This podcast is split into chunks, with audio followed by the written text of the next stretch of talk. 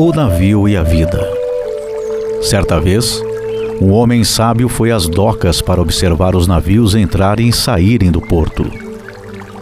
Percebeu que quando um navio saía para o alto mar, todas as pessoas no cais festejavam e desejavam boa viagem. Enquanto isso, um outro navio entrou no porto e atracou.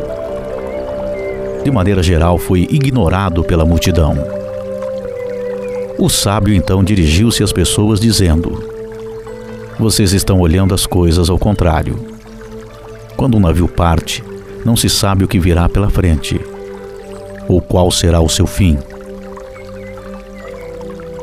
Portanto, na verdade, não há motivo para celebrar, apenas desejar boa sorte. Porém, quando um navio entra no porto e chega ao lar em segurança, este é o motivo para fazê-lo sentir alegria.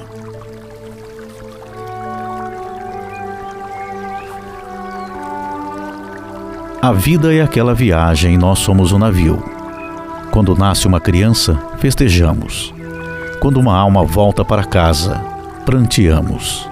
Se víssemos a vida na terra da mesma maneira que este sábio viu o navio, talvez pudéssemos dizer: o navio terminou sua jornada enfrentou as tempestades da vida e finalmente entrou no porto e agora está seguro em casa.